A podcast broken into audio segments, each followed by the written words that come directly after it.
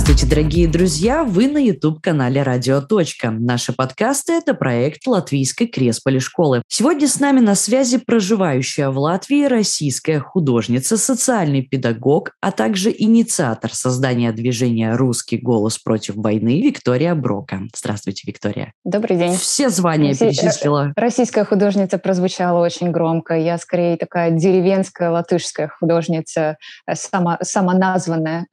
Давайте сейчас тогда разберемся, российская или латвийская. Скажите, пожалуйста, как вы вообще давно переехали в Латвию и почему, самое главное? Я вышла замуж 6 лет назад и переехала в Латвию, поэтому.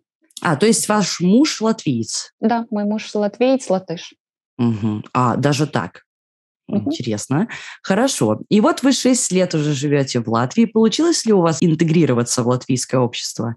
Латышский язык выучили уже? Да, я говорю по-латышски. Я угу. думаю, что, может быть, моего латышского недостаточно для преподавания в университете, но мне кажется, что для понимания и для обыденной, обыденного общения достаточный уровень.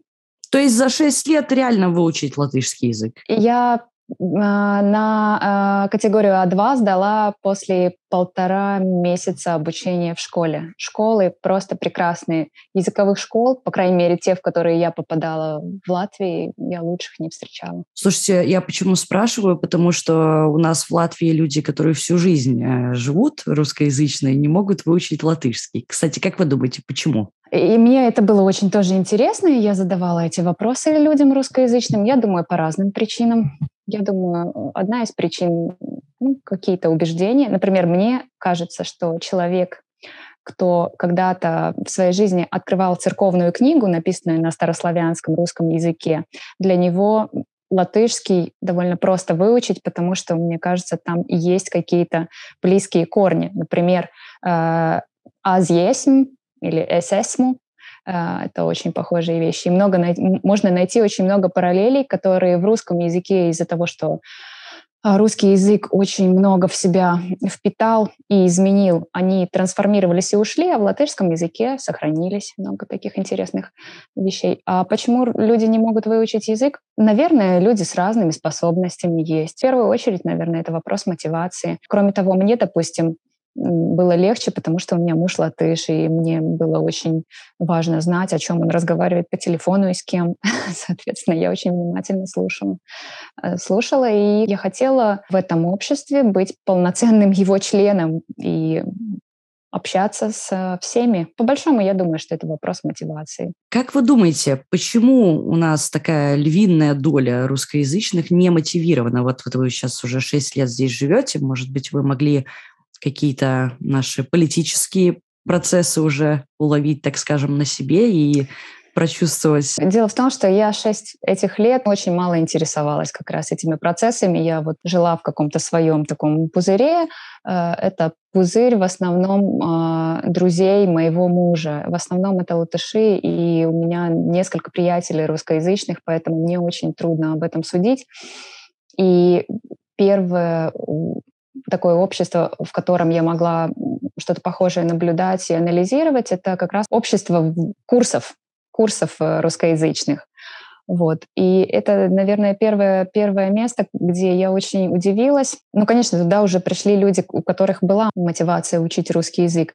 Но все же это были люди, которые были, я бы сказала, зависимы от русского телевизора. И мне только что переехавшей в Латвию люди рассказывали некоторые вещи о России, которые меня очень сильно удивляли, и я пыталась уточнять, откуда у людей такое мнение, и узнавала. И я думаю, что есть, сейчас я это тоже вижу, что есть влияние российского телевидения на определенную группу людей, а, которая сказывается и таким образом. Люди предпочитают подождать, пока все остальные будут понимать русский язык и считают это нормальным и не, не считают э, необходимым интегрироваться, ну, языковым образом интегрироваться в это общество. Но есть очень разные люди. Есть, например, люди, которые говорят, что ну, действительно им очень тяжело выучить. Я не знаю, у меня нет причин не верить, не знаю, не могу ответить. Давайте вернемся к телевизору. Вы очень такую хорошую фразу сказали, что удивились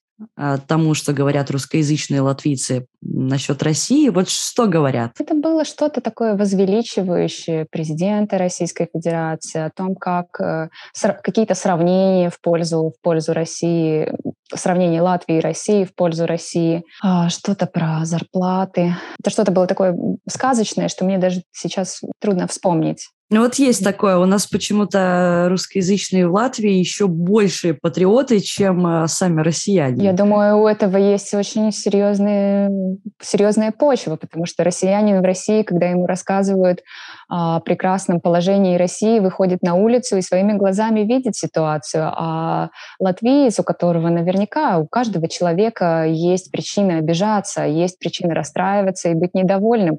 И выходя на, на свою улицу, он не видит и не понимает, как дела обстоят по-настоящему. Так как пропаганда в России ведется серьезно, родственники э, этих людей в России могут тоже быть под влиянием этой пропаганды и сказать, да, да, у нас все хорошо. Скажите, вот э, живете вы в Латвии, уровень жизни здесь лучше, чем э, в России? Вы, кстати, из какого города? Последний город, из которого я переехала, Петербург. Работа моя последняя. Я работала социальным педагогом в академической гимназии университета петербургском. Это было хорошая, серьезная и необходимая работа, но мне приходилось воспринимать ее как хобби. А сравнить мне особенно не с чем, потому что в Латвии я э, первые шесть лет была домохозяйкой, но я интересовалась э, зарплатой учителей, зарплата учителей была лучше в Латвии, несомненно. Но моего непосредственного опыта я немножко преподавала детям в детском саду, но это частный детский сад, это трудно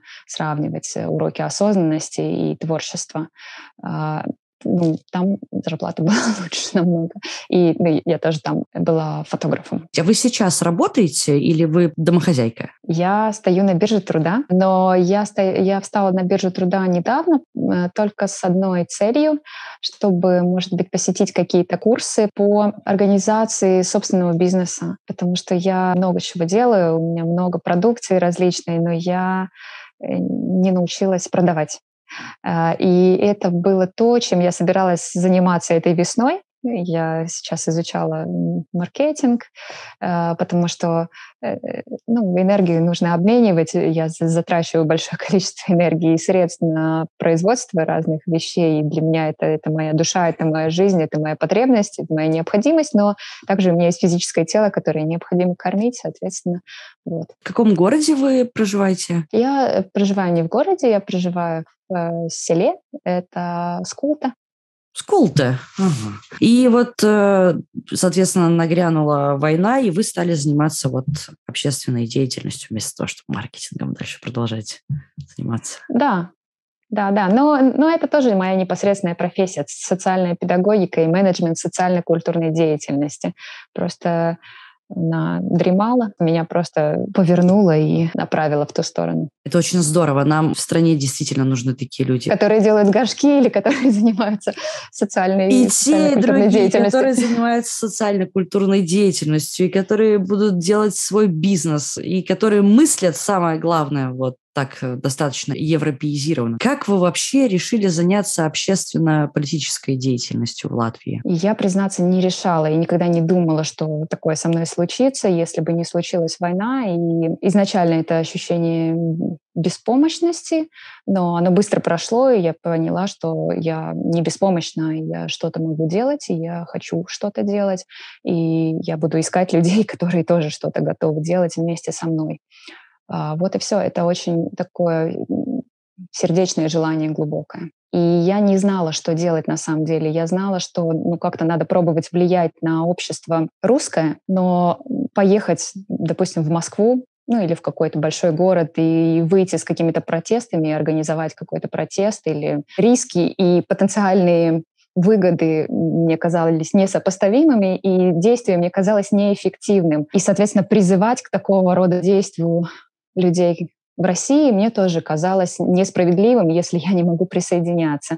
И вот в один момент меня осенило, что а, ведь в Латвии тоже есть русскоязычное общество, и по всему миру есть русскоязычное общество, которое либо является подданным, подданным России а, и вправе требовать от правительства России изменения действий прекращения военной агрессии, либо второ, вторая часть общества русскоязычного и русского, допустим, в Латвии и во всем мире, это люди, которые не связаны с Россией, и они не должны быть причастны и не должны быть, не должны быть ассоциированы а, с, с Россией, если они этого не хотят. Соответственно, вот мне казалось, что два, две, две этих категории необходимо собрать и а, заявить о том, что мы против против войны в Украине. Когда мы приглашали людей на митинг, нас интересовала, во-первых, их уже ясная позиция четкая, это должны были быть люди, которые очень четко против российской агрессии и за Украину потому что этому был посвящен митинг. Соответственно, мы выискивали таких людей.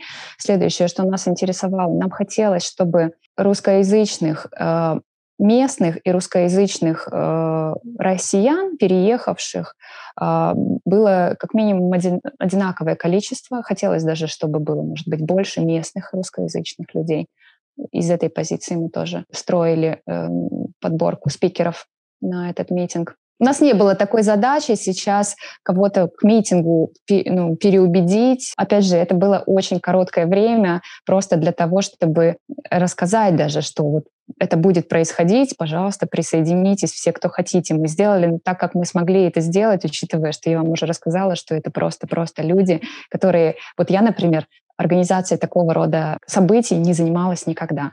И многие из нашей группы, для многих это было просто первый раз такое. Нам согласовать в Рижской думе митинг уже было ну, чем-то таким, какой-то такой победой.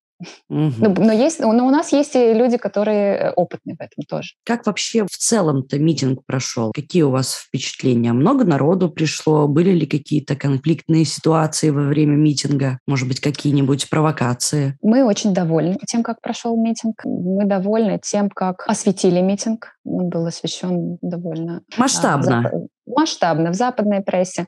Судя по тому, как он освещен был в российской прессе, мы тоже выполнили свое дело. Сколько человек пришло, мы пытаемся оценить потому что это не очень простое дело, но пока что мы оцениваем приблизительно в полторы тысячи. Провокации к сцене несколько людей пытались попасть, но не агрессивно, не активно, и мы смотрели за этим, наблюдали. А, здесь все было в порядке. У нас была такая акция, люди могли написать письмо, письмо в посольство Украины и в посольство России, кто что хотел. Прямо во время митинга? Прямо во время митинга, mm-hmm. да. И э, там было несколько людей, волонтеров, которые занимались, которые контролировали, которые помогали. И там была какая-то небольшая провокация, ну, которая очень быстро разрешилась. Там была женщина-украинка и была женщина русская, и вот они начали спорить. И, ну, но волонтеры сработали очень быстро и очень быстро успокоили. После уже этого митинга были ли еще какие-нибудь акции подобного рода? Мы постоянно ведем группу «Русский голос против войны» в Фейсбуке. И у меня лично и у людей, которые помогают и которые тоже администрируют эту группу, у нас есть работа. Посты у вас я видела. Посты, чем я могу быть полезен во время войны. Расскажите немножко об этом. Меня попросило общество Святого Луки. Меня они пригласили на, на дискуссию, дискуссию, лекцию, и они мне задали такую тему, как быть полезным во время войны, если ты в Латвии. Ну, тема звучала, как быть полезным во время войны. Они хотели, чтобы я рассказала о движении «Русский голос против войны». А, я поняла немножко более ответственно и, может быть, соскучилась по чтению лекций а, и подготовила такую лекцию 40-минутную. Я разделила ее условно на три части. Первая была «Как быть полезным для себя», «Помочь себе» и варианты, как можно помочь себе, поняв, в каком ты находишься состоянии.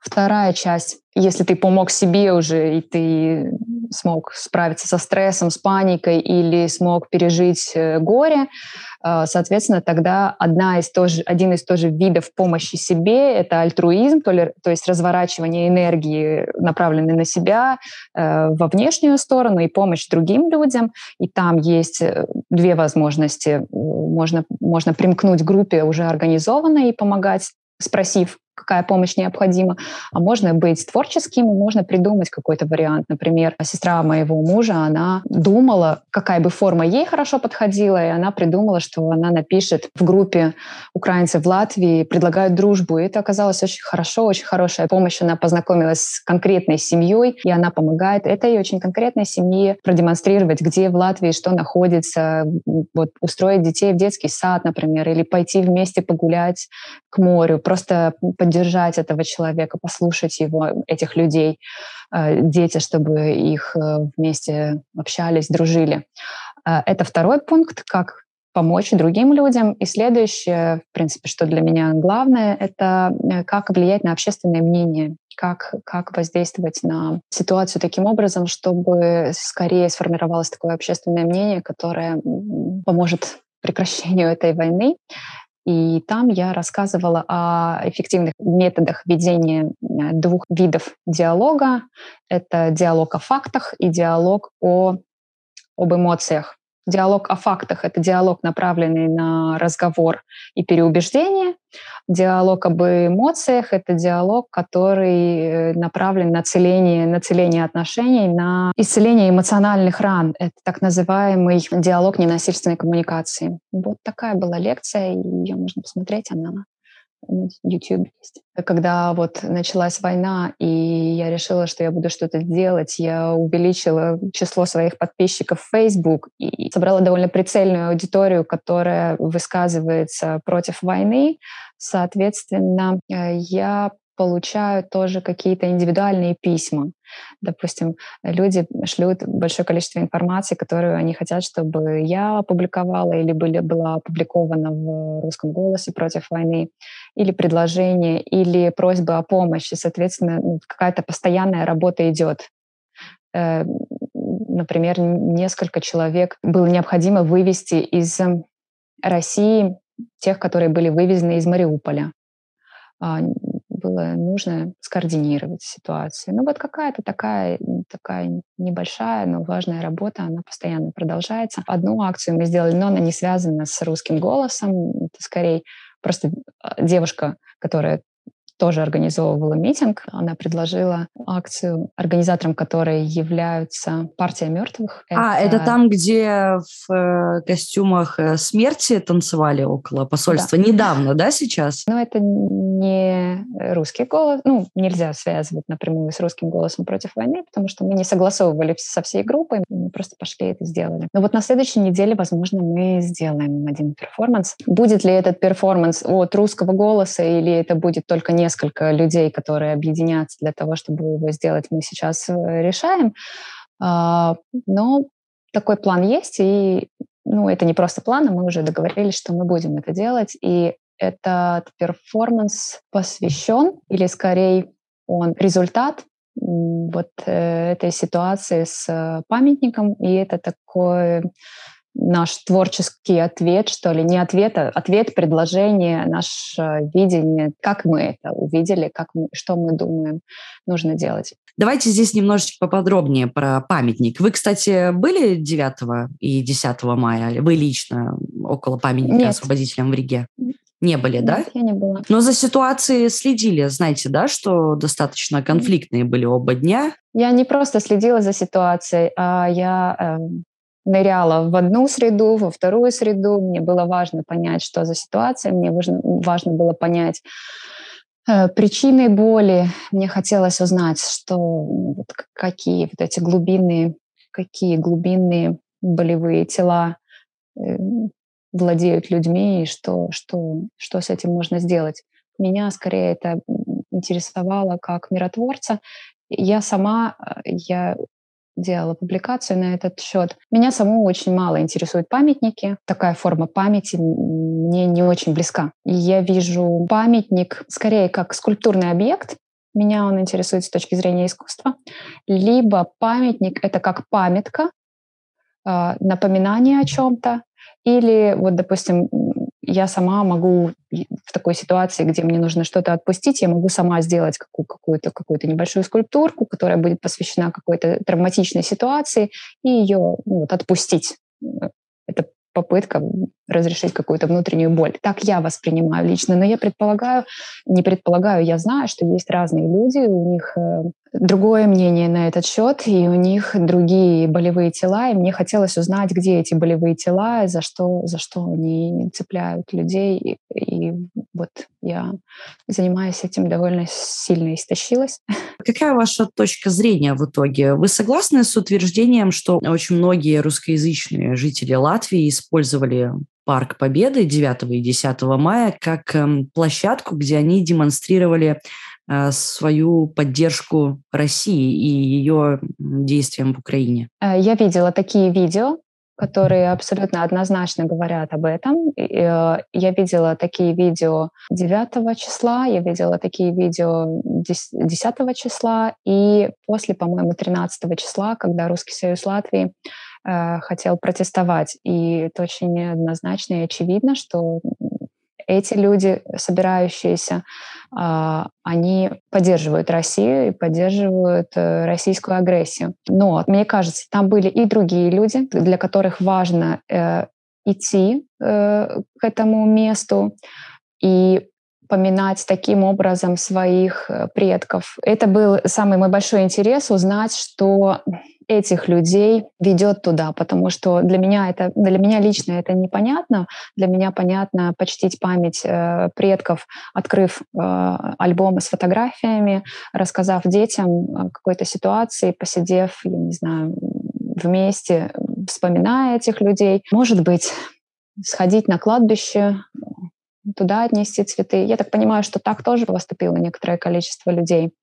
Но для меня я долго думала, я пыталась услышать одну сторону, пыталась услышать другую сторону. И я сделала такой вывод, что памятник все-таки это памятка, это большой такой восклицательный знак, который памятники войны, мне кажется, мое такое мнение, что памятники войны это большой восклицательный знак с подписью «Никогда больше».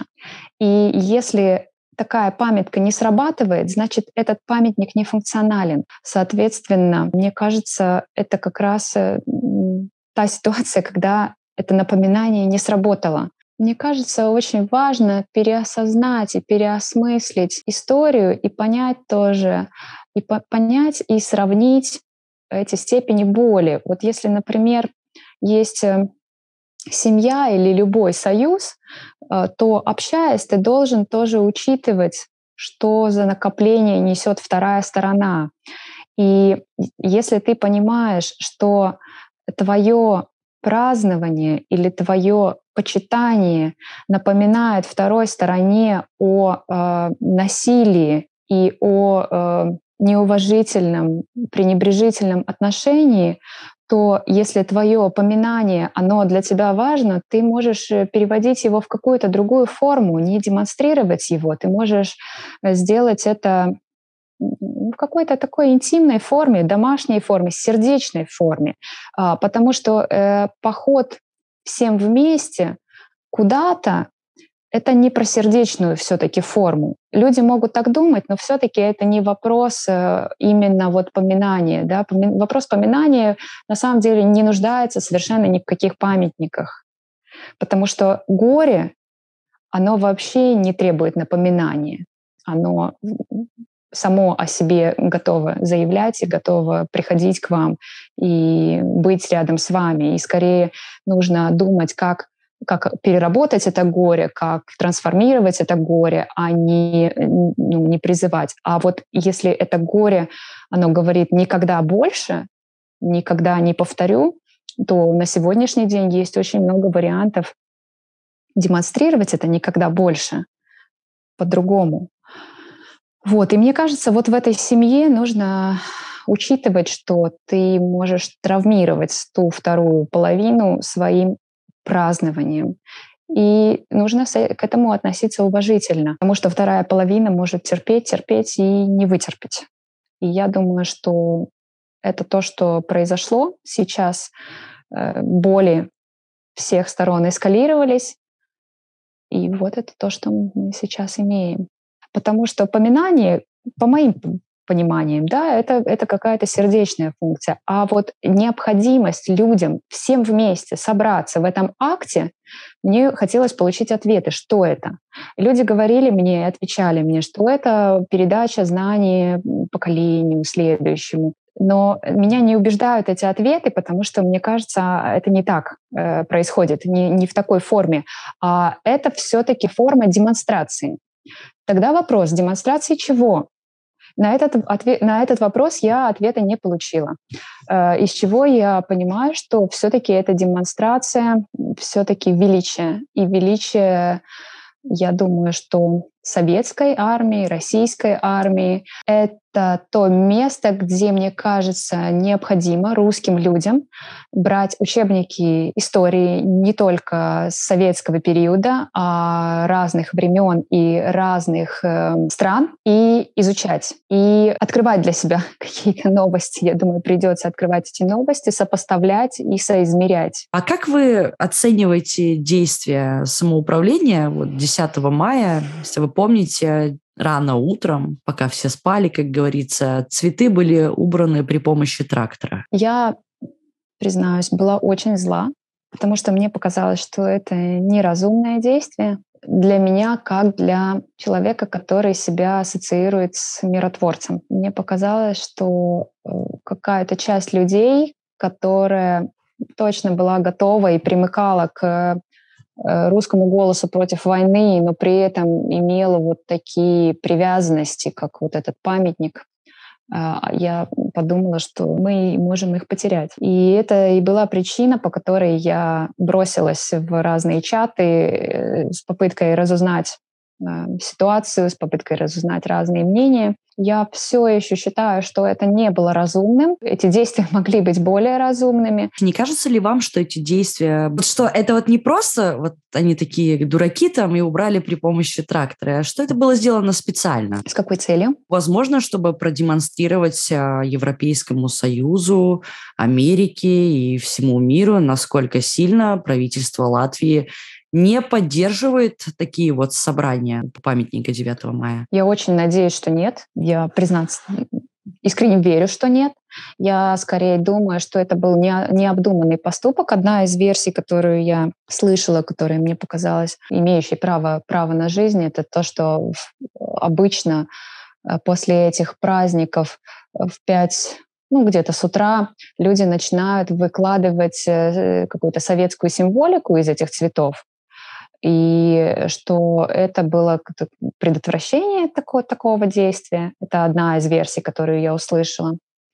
А вторая версия была такая, что э, обычно э, тоже убирают на второй день, но обычно сначала приходится убирать сам парк, а в этом году такой необходимости не было, соответственно, вот решили так. И потом, конечно, меня очень удивило, кто в 5 часов утра находился там, чтобы снять э, это видео и распространить это быстро тоже в повсюду. Соответственно, вопросов очень много, и осудить сейчас кого-то конкретного и за что-то я точно не, не берусь. Я слышала мнение такое, что, может быть, стоило не разрешать вовсе возложение цветов, чтобы это было ну, запрещено и запрещено. В четверг, 13 мая, Сейм окончательно вынес решение снести памятник освободителям в Пардаугове. Что вы об этом думаете? Я думаю, что это могло бы быть с одной стороны.